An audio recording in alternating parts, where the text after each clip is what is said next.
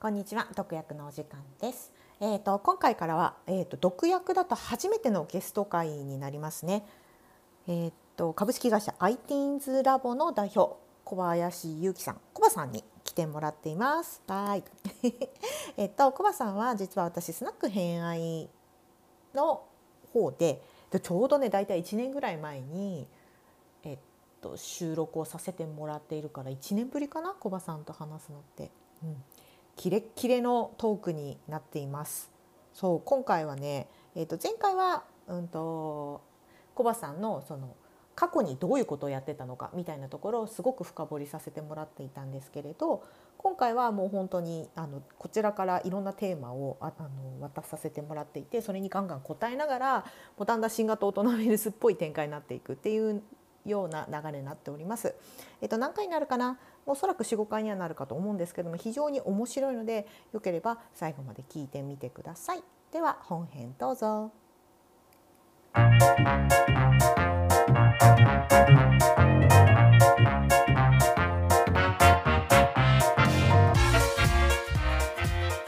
じゃあ今回は初ゲストということでコバさんがいらっしゃってます。よっお。はじめまして、小林です。よ よろしくお願いします。ろしくお願いします。コロナウイルス大好きです。はい、ありがとうございます。大人ウイルスからやってきました。そうで今回、まあ、早速なんですけどサクサク話を進めようかなってこの前にねもうすでに30分ぐらい経ちましてるんですけどはい。あれですねもうバンバンテーマで話していきたいなと思あ、うんですお願いします。ください。まずはい。コバさん自分のこと陽キャって自覚してます？陽キャ、あの陽キャと陰キャのあるうちの陽キャだと。陽キャがあのなんか陽キャだと。そうそう新型大人ウイルスを見てたんですけどあの俺悪いやつかもしれないみたいな話してたんですよはいはいはいはいはい。はい。ああいう感じで俺は全然そんなことないんだけど周りから見れば陽キャって言われるみたいな、はいはいはいはい。あの陽キャ陰キャでいくと陽でしょうね。うんうんうんうんうんうん。その。そそうですね。あんまりこう閉じこもる感じではないですね。うん、なんで自覚はあります。はい。それで昔からなんですかああどうすかねうんでもなんかあれですねなんか言ったらこう例えばこう小中学生の時にクラスで一番目立つやつとか言うじゃないですか、なんかそこまではなんかバキバキの陽キャではないけれどもあのどちらかといえばあの目立つ方みたいな感じですね。前子供の時から。はい。うんうんうんうん。どうねぼち例えばそのなんかスクールカーストみたいなのありました、うーん。あれで言う、うん。あるとしたらどの辺に一度ってるみたいな自覚だったのかな？えーっと当時は多分そういう目であんまり見てなくて今思うと、うん。あのちょっと欄外ですね。やばい。お論外じゃおおん論外じゃんここ。そのピラミッドがあったとしたらそのピラミッドのちょっと右上ぐらいにポンってあるみたいな。このこのこの小林右上カテゴリーはなどんなどんな感じなんですか？ここのスクールカーストって一回ねぼちゃんとこの話したんですけど、まあ、上が、例えばサッカー部、はいはいはいはい。バスケ部みたいな感じで男の子だったら。うんうんうんでなんかすごい失礼だけど下に行くとなんかちょっうん。とアニメ系とか、うんうんうんうんい囲碁囲碁クラブみたいな。なんかはいはいはいはい。文系みたいな感じ。パッとのイメージですね。そうパッと見のイメージなんですけど、はいはいはい小林はどこにいたんですか？僕は あのバレーボール部でした。ねあそうだ。バレー部だった、あバレーボバレーボール部ですね、うん。バレーボール部ってどこに入るんだ確か？にいや難しいでしょ。そうなんですよ。そうなんですよ。なんかそんな下な感じもないけどなんかそのトップ層も多分ちょっと違うじゃないですか。みたいな感じですね。みたいな感じ。でかつあのーなんかなこう今だから思うんですけどうん。やっぱなんかちょっと変わった動きしてたなって思うんですね改めて。振り返ると、はい。なんか一番パンチ強かったエピソードがあるんですよ。中学校2年生の時なんですけど。おうおうおう。あの14歳はい。14歳の時なんですけどあの冬服と夏服ってあるじゃないですか。学生の制服で、はいはいはいはい。でえっとこう夏服着用期間とか冬服着用期間とかあるじゃないですか、でこうでなんか移行期間みたいなのがあって、まあ、この間寒い人はこう学ラン着ていいけどそうじゃない人はあの半袖でもいいしみたいなはいはいはい感じの時ですよね。まあそっか。僕ブブレザーだったんですね中学生の時。うんうんで、えっと、中学2年生の時になんかっすねなんかあの生徒手帳にあの冬服着用期間とかあるじゃないですか。はいはいあった。あったえっとうん。冬服を着用しなければいけない期間と夏服を着用しなければいけない期間の明記があるんですけど、はいはい。冬服を着用してはならない期間の明記なかったんですよ。うん。確かに。これいつまで俺ブレザー着と着てていいんだろうみたいになって。というわけで1年間着てみたんですよ。真夏も？あ結果通したんだ。はい、もう学校中からあの注目の的っすよ。そのなんすかね。登校中とか下校中とかブレザー着てるわけじゃないですか。うん何あいつってなるじゃないですか。普通に考えて。熱くねえのみたいになりますよね普通にね。そうそうそう。んんん。でまああの授業中とかはさすがに脱ぐけどあの挨拶の時とかうん。あのホームルームの時はちゃんと着るとかはい。あのなんですかね。休み時間とかは脱ぐけどうん。あの体育館でなんですか朝礼とかなんか全校集会とかある時は着ていくみたいな。うんでもだって真夏の体育館に生徒がすし詰めになっててくっそ暑いわけじゃないですか。うんで一人ブレザー着てるやついるんですよ。おかしいでしょ。おかしいましてやさ14歳なんてめちゃめちゃ新陳代謝高くて、はい。一番暑がりな時期じゃないですか、そうなんですよ。めっちゃ暑かったですね。一番暑がりだけどさ、おかしなことをするっていう点では一番脂が乗ってる時期でもあるよね。そうそうそうそうそう。でもうんだんだんやっぱ最初はみんなからバカにされてたんですけど、うんあのまあな夏休み超えたあたりから、うんあれ行くんじゃね？ってみんなが思い始めるわけですよ。こう56月ぐらいまではババカやな小林とか、うん。なんか変な変な2年がおるなとかその程度なんですけど、うん。うん。だんだんこう超えて夏休み明けても来てきたぞあいつみたいな、うん。あれ？行くんじゃね？折り返し来たよみたいになってくるわけじゃないですか。でだんだんこうみんながあのうんもう少しやねもう少しやねとか知らないやつが声かけてくるようになってきたりとかして、えー、面白い、で最終1年間ブレザー祈祷したんですよ。うん、うんうんうん。うんでそしたら次の年から生徒手帳の表記が変わって、えー、と冬服を着用してはならない期間ができたですね。え高速変えた。はい高速書き換えたっす。すごい。なんか今の話2つあのコバさんのちょっとしたなんかあのうん。壁のうん。あの種が埋まってんなと思ってはい。一つが、えー着用してはならない期間。まあでもうん。日本語的に言うとこれを着用しろと言われてて着用するものは基本的に一つであるって前提を置いてるけどはい一つとも書いてねえみたいな、だから論理的なほころびを見つけたわけじゃないですか。そうですね。いじりてーって。なってるっていう。うん。まあまあ確かにね。あいい言い方をすると実験かもしれないけど、うんうんみたいな。こととあのやってみて周りが乗ってきたらうん。あの多分うん。これはこれでじゃあそういうつもりではなかったけどそういう楽しみ方もあありであるという感じでまあ通しちゃったと。そうですね、いやもう乗りかかった船だしこれはこういう面白い方向に動いたんだからじゃあそのままぶっちぎってしまおうみたいななんかそういう壁がちょっと埋まってて2つ埋まってんなと思った。いや本当にもうなんかな流れで本当なんとなくっすよあじゃあまだ来てていいんだってやっていつまで生きるかなってやってたらちょっと周りとかがあのお前まだ来てんの？みたいな熱くねえの？みたいになってくるじゃないですか、うん。あいや行けるとこまで行こうとやってみようと思ってって言い出したらなんかもうそのノリっすよね。で1年間行っちゃうみたいな。あいつどこまでだんだん意地になってきてこっちも。いやでまたいやそれなんか俺の中で普通の1年の出来事だったんですよ。上記してるじゃないですかそれまあままあいいしてますね、うん。なんか、うんあのん。そうだねって言いづらいけどそうです、ね うん。あで親とかもなんかよく何も言わんかったなと思って。確かに。うん。ああそうですよね。うん。なんか別特に誰からもそんなに変なこと言われてないんですよね、まあ、学校行ったらいじられるぐらい。うんうんうん だだったんですけど、うん。まあとか、はい、斜め上にいる感じしました？あなまあなな なんていうかそのねヒエラルキーってこう二次元上に絵を描いてるんですけど、うんなんか次元2つで捉えるのは違ったなっていう。確かに、ですね。ある意味でトップ層。うん、です。確かにね。どうしてもヒエラルキーっていうとこういう三角形の二次元で上がねバスケでみたいな感じの勝手なイメージ、うん。生徒会長とかが上にいるけれど、ある意味トップトップね。法則作っちゃったしね。はい。はい、まあまあなんか痛いやつといえば痛いやつですけどね。マジ紙一重やったなって今思い思いますね。思い出すと。面白すぎる。どう？これ陽キャ陽キャ認定ですか？でも。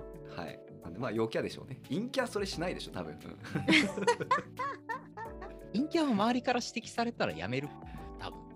はいはいはいあー確かに。からな何らか、おっと、これは若干違うものなのだなって思った瞬間、やっぱりシュンってするのがやっぱね、陰キャの先輩特許だから。うん確かに、まあ、あとあとそんな目立ちたくないですよね多分陰キャの人って。そういう目立ち方したくないですよねおそらく。ああ、そうですね。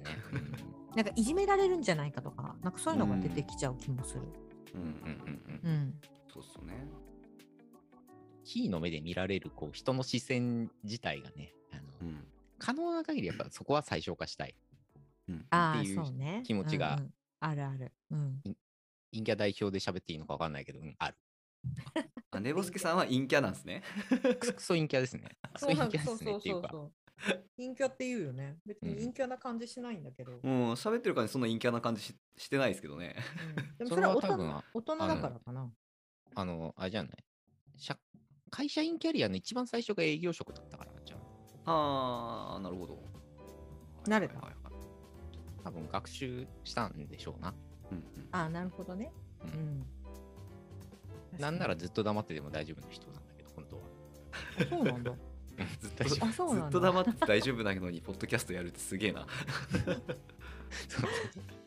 で そうでも喋ってんのはわ私とだけだからねオーディエンスがたくさんいるとかになるとまた別で。それは無理だと思あう。ライブ配信とか無理だと思う。ーなるほどなるほど。えその目立つのが基地みたいな感じなんですか？きちいですね。ああそっか。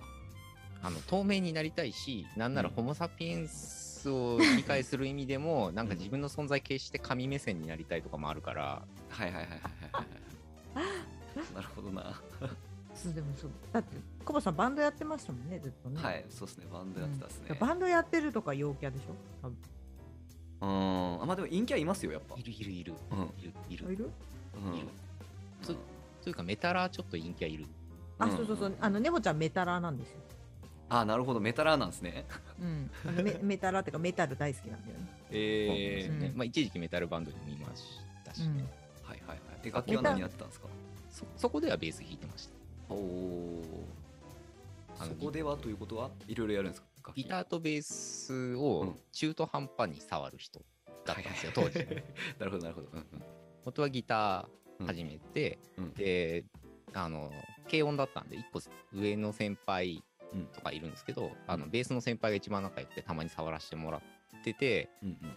ギター大して上手くならないのに、ベースもちょっと弾けるようになって、両方なんか、あの、70点みたいな、うんうん。そういう人も あるあるあるあるあるあるあるあるある。ある あれコバさん。はうんあコ俺俺ですか？うん。俺はボーカルやってたっすね。なおお。はい。ああそうなんだ。楽器は？楽器はえーっとギター少々。ギター少々ですね。うんギター少々ぐらいですね。うん。で最近はベース弾いてるっす。あね最近はなんかはい。ベースっていうベース流めっ楽しいです。ベース流行ってんのベースブームか。うん。深井さんもベース。そうだね。ですよね、ベースだね。うん。週に1回習ってるとか言ってるね。へえ。あそうなんだ。なんなんでベースなんですか？ギターじゃなくて。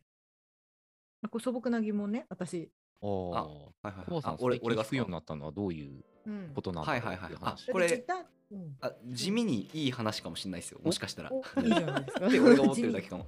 あのっすね。出し多いじゃあな。喋ります喋ります、うん。えーっとですね。あのーどっから話そうかな。えーっとですねまあバンドとかやってたんでえーっと音楽の歴自体は長いんですよね。そうですよでね7 8年ぐらいはやってて、うん。でえーっとそれこそ俺もなんかちょこちょこ触るみたいな。ベースも触ったことはあるし、まあギターを曲作る程度に触るっていう感じで、であのーちょっとドラムもなんか1曲いけるかなぐらいは叩くみたいな。であのー DTM でそのパソコンで曲作れるまではいかないけどデモデモ音源は俺が作るみたいなぐらいなんかこう割とうんうんうんななんていうんですかねこう浅く広くいくタイプではあったんですけど えっとまあみたいな感じでやっててえっとなんかっすねなんかこういろいろこう例えば音楽やってる人と最初に会った時にこうバンドマン同士じゃないですか例えば。うんうんでえ何の楽器やってんのって言われた時に「あ俺ボーカル」ってなった時に「ああボーカルか」みたいな。最初ベースかと思ったって言われること多かったんですよ。おーそういうイメージを持たれてるんですね。なんなんででしょそううね。そうそうま まあもしかしたらあのドレッドヘアやったからかもしれないですけど。確かに昔どれうんうん。なんとなくあるじゃないですか。あこの人多分ギターだろうなとか、あのーあベースあなるほどねみたいなのってちょっとあるんですよ。その性格出るっていうか,、はいはいうん。なんか基本的にそのボーカルとかギターって前に出たい人。でうんうんうん。そうそう。あのーそういうイメージ。そうですね。なんかベースとかってやっぱりなんかこうちょっとこうえなんなんていうんですかおつなところが好きな人とか。そう。あとなんか自分 自分のその世界をなんか極めたいみたいな人がベースのイメージ私の中でね。ああそうかもな、うん。そうかもな。なんかまあ とかですかね。なんで、あの、まあ、要はその音楽やってる中で あのベーシストっぽいって言われたこと何回かあったんですよ。はいはいはい。何回かうん。まあまああったんですよね。で、うん。えーっとでどっかのタイミングでえーっとその向いてそうとかやってそうって言われることやろう、やってみようって思ったんですよ。でえーっとでよくよく考えるとボーカルやる前に俺最初ベースやりたいっていう気持ちあったんですよ、へえそうなんですよ。あのジュディマリーっていうバンドのベースの人にめちゃくちゃ、おんちゃん。うんうん、おんちゃんにめちゃくちゃ子供の時憧れてて、はい。はいはいはい。うん。であの本当はベースやりたかったんですけどその大学入った時にこう友達でベース弾けるやつがすでにいたから、うなんかあのボーカルに追いやられたタイプなんですよ僕は、なるほうん、お前目立てるやろ。行け。ボーカル行け。みたいな感じで ボーカルに追いやられたんですよね。どで陽キャなえ陽キャゆえに。そう陽キャゆえに。うんでえーっとまあ、そのままこう別にベース触ることなくずっと来てたんですけど、まあ、ベーシストっぽいって言われることもであったので、あちょっとやってみようかなみたいな気になんかな,、なんかなって、うん。うん。うん、でそれで始めてみたっていう話なんですけどうん。えーっとあれ？喋りが下手やな小林。ちょっと待ってくださいね。何が言いたいかっていうと あ。えーっとえーっとそれこそ才能の話かもしれないです。えーっー自分の才能って多分自分じゃ分かんないみたいなところがあるんじゃないかなと思ってて。そはいはいなるほどのなるほど。うん。なんていうか例えばあの俺が思うにですねなんか俺が思うにちょっと才能みたいな話でいくとうん。あのなんですかね。俺からしたらめっちゃ普通のことなのにえお前できねえの？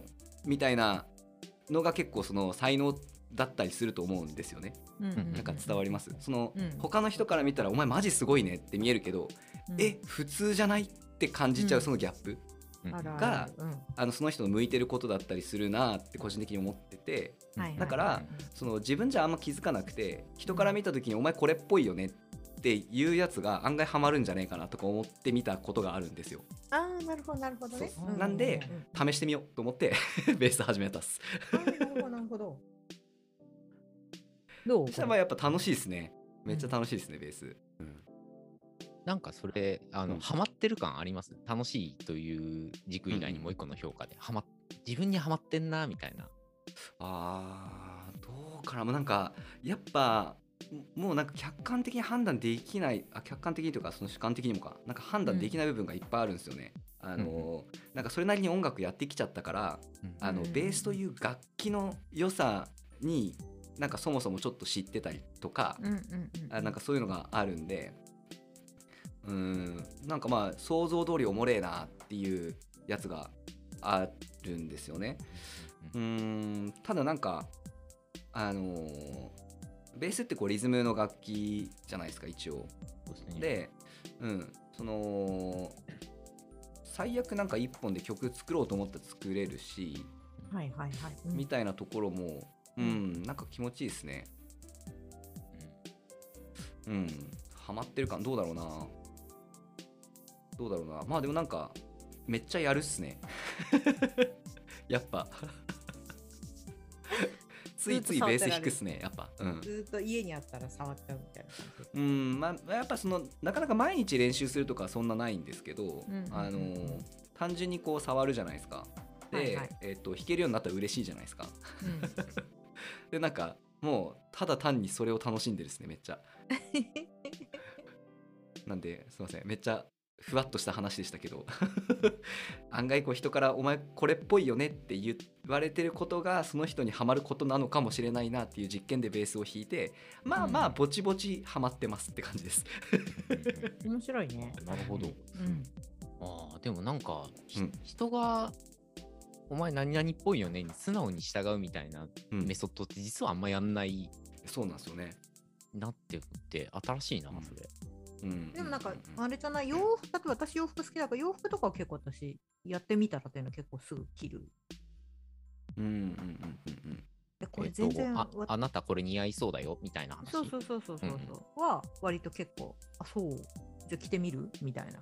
うんうんうんうん。のは結構やるかなそうじゃない。幅が広がんない気もするし、確かに。なんか思うにっすね、うん。えっとなんていうかその人がその「お前これ向いてそうだよね」って言ってる時って、まあ、うんイメージ湧いてるわけじゃないですか。うんうんうんうん。でえーっとなんていうんかな。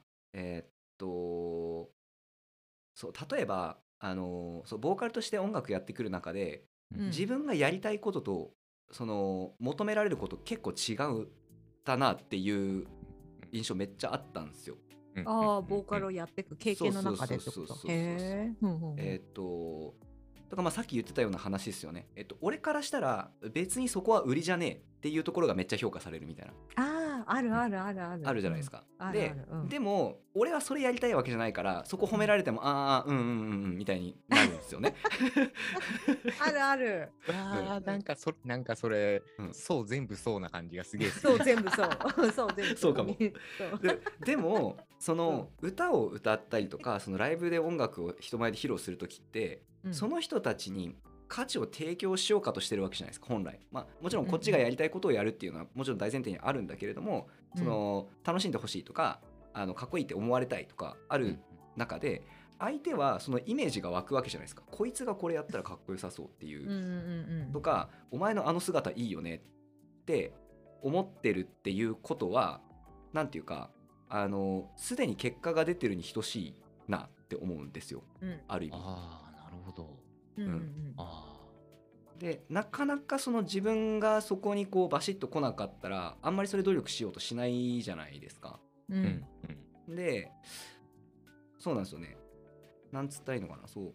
でえっと超極端な話。えっとまあ、そのバンドやってる時に結構盛り上げ系の曲なのか、ちょっとこうシリアスな曲。まあ、こう2パターンあって。割とシリアスな曲の方が俺こうやりたかったみたいなとこあったんですけどその盛り上げ系の曲やってる方があのーまあ人気がある。うんうんうん。うんでえっとほとんどの人がえっとそっちのアイデンティティで俺を見てる。うん。うんはいはいはい。でもそのマニアックな人はいや実は小林のあの本心本心というか実ななんですかね 本当の姿はあの結構シリアスなやつなんだっていう そのコアなファンもいるけれどマスで見た時にうん。うん。えーっとパーティー系な曲をやってる人っていう風にほとんどの人が俺を見てるんですよね。俺はそう思ってないけどうん。だから自己認識がずれてる可能性があるんですよね。なるほどなるほど。その自分がそう思っ俺はそうじゃねえって思ってるのって、えーっと客観的事実じゃないじゃないですか。うん。うんうんうんうんそのみんながあの時のコバコバさんかっこいいよねって言ってること事実じゃないですか。うんうんうんで、そこが俺のその本領発揮じゃねえんだって俺が思ってるのは俺のただの自己認識であって客観的事実じゃないんですよね。うんうんうん。なるほど。うんおそらくそれは願望みたいなそうそうそうそうそうそう。そうそうそうだからえっともしかしたら人から求められてる姿に素直に提供した方が単純に人に価値与えれるかもしれないっていう話ですね。ああなるほど。うん。だから実験してみようみたいそうそうそうそうああねでもなんかききもしかしてリスリスナーの方でそう聞いたらそうじゃんみたいな話を思った人がいたとしたらちょっと一つ思い浮かべていただきたいのがあの、うん。お前こうっぽいよねって思っていやいや俺が思ってるのはそっちじゃなくてこっちっていう思いがもしあったらうん。あるお前こうだよねって言われる。ことに対してめちゃめちゃな反感を抱く気がするから、うんうんうんうん実際やっぱその通りに振る舞うそれに一回従ってやってみようかなみたいなうん風に行動する確率ってめちゃめちゃ低いだろうなっていううんうんことを一回思い浮かべてもらうと、あ今の話理解しやすいかなって。わかる。私教祖って言われて超嫌だったもん。ああ。たかあ高知にね。何が嫌なの？え？それ一応やだ掘ってみよう。嫌だ一応掘。ってみよう。一応掘ってみよう。えやだ みたいな。でも思い当たるとこあるんですよ。うんうんうん。あの高知に才能診断をしてもらったことがあって、うんうん私。でその時に一番の才能、ダミンさんの一番の才能はうん教祖だねって言われて。はいはいはいはいはい。でそれは気がついたら相手に対して周りに影響力を与えてしまうのをやってるよねって言われて、えうん超嫌だそんなのみたいな。はいはいなんか別に私他人のことコントロールなんかしたくないとか思ってたんですよ。そうそうそう。そうなんか他人をコントロールすることイコールすごいなんか悪みたいな。なんか自分もコントロールされたくないから他人をコントロールするなんてそんうなん。やめてくださいよみたいな感じになってたんだけど、でもうんよく考えたらうん。なんかいろんなカテゴリーで自分がこううん。所属してたりするじゃないか、例えうん。ば前の会社とかうん。っていうところに必ず一人ぐらい信者がいるんですよ。はいはいはいはい 振り返ると。はいがが弟子みたいなのが必ずいて、なんかそうかもしれないって最近そっちにもうしょうがしょうがないかっていう風な風になるほど。ある意味諦めてってるみたいな。そういう考え方だと思うんですけど、例えばその伊丹さんその人をコントロールするのが悪やそれは私は悪やりたくねえって思うとするじゃないですかでえっ、と例えば伊丹さんにコントロールされたがってるやつがいるとするじゃないですかそうそうそうそういるそうコントロールされたされた方が幸せなやつがいたとしたら、うんそれを私嫌だっつってコントロールしてあげない方が悪なわけじゃないですか、なるほどなるほど、ん。そうだってそれができる人ってそんなにいない。うん。その人からしたらあやっと俺のことコントロールしてくれそうな人見つけたって思ってるのに その人がしてくれないってなったらお前できるのになんでしてくんないの？って悪じゃないですかそれは。確かにそうですね。でそのコントロールしてもらった人が結局それで何かを発揮して周りにせこう幸せを与えれるのであれば伊丹さんがちょっと我慢して、えっと、コントロールしてあげた方が世のため人のためなんですよ。っていうことですよね今。そういうことコバさんのコバさんのっていう。これは才能学的どうですか？今やってるのじゃ結あー我慢はななるべくしない方がいいけど捉え方によって我慢ではなくなる意味の変換が起こるかもしれないっていうのが今の話かなと思ってうんうんうん。で捉え方が変わればそれは認知は変わるんで。うんまあ何もない状態だと我慢だったものは認知を変えるとまあいっかとまでなったらとりあえずフラットまでは戻せるから。うん。まあで実際やってみてそれでも嫌だったらそれは才能ではないよ多分。っていう フラットまで戻した後にあのマイナスにもう一回戻るかどうか実験ができる土台まで行くような感じはする。ああじゃあちょうどコバさんも実験してるってことですよね。でも面白いそうですね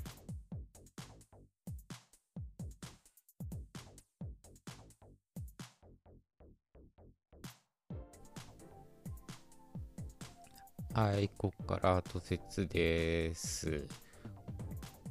ね、今回から、えっ、と、ITINS ラボ代表の小林祐希さんをお招きしたゲスト会的なものを何回かに分けてお送りしようかという第一発目でございました。いや、面白かったですね。通年ブレザー着てやろう話。すごいっすね。で、結局高速まで書き換えさせちゃったという感じですもんね。いやいやいや。なんつうか、小林さんは昔から小林さんなのだなという感じがしますね。あと結構、この日の収録、長めにやらせてもらって、えっ、と、うんと、録音回してない時間含めて3時間ぐらいかな、時間取ってもらってたんですけど、まあ終始面白いしなんか A って言うとそれに対する見解がすぐ返ってくるみたいな感じでテンポもよくだいぶ楽しめましたね。はい小葉さんありがとうございました、ゲスト会だからね、えー、後説は少なめにしてゲストの話を楽しんでいただくという感じにしばらくしようかなと思います。あと、あ、本編最後ってそういう話ありましたけど、なんか、イタミンはコントロールしてくれるらしいんで、してくれよっていう方がいらっしゃったら、まあ、好きにしてください。連絡するなりなんなり、はい。そういったことも踏まえて、業務連絡をします。番組の感想とかいただける方は、Twitter とかで、ハッシュタグ、毒薬をつけてつぶやいてもらえると、見てます。いつもありがとうございます。で、えー、直接メッセージとかいただける場合は、概要欄に Twitter アカウント、宿など書いてますんで、そちらまでお願いします。コントロールしてくれよ、俺をコントロールしてくれよ、みたいな連絡は、ああの、私はあったら面白いなとは思ってますけど、はい、そういう願望をお持ちの方も、そちらの連絡先を使ってみてはどうでしょうか。毒にも薬にもならないラジオ毒薬は毎週月曜日配信予定です。多分また次回もゲスト会です。お楽しみに。また毒薬処方しときますね。さよなら。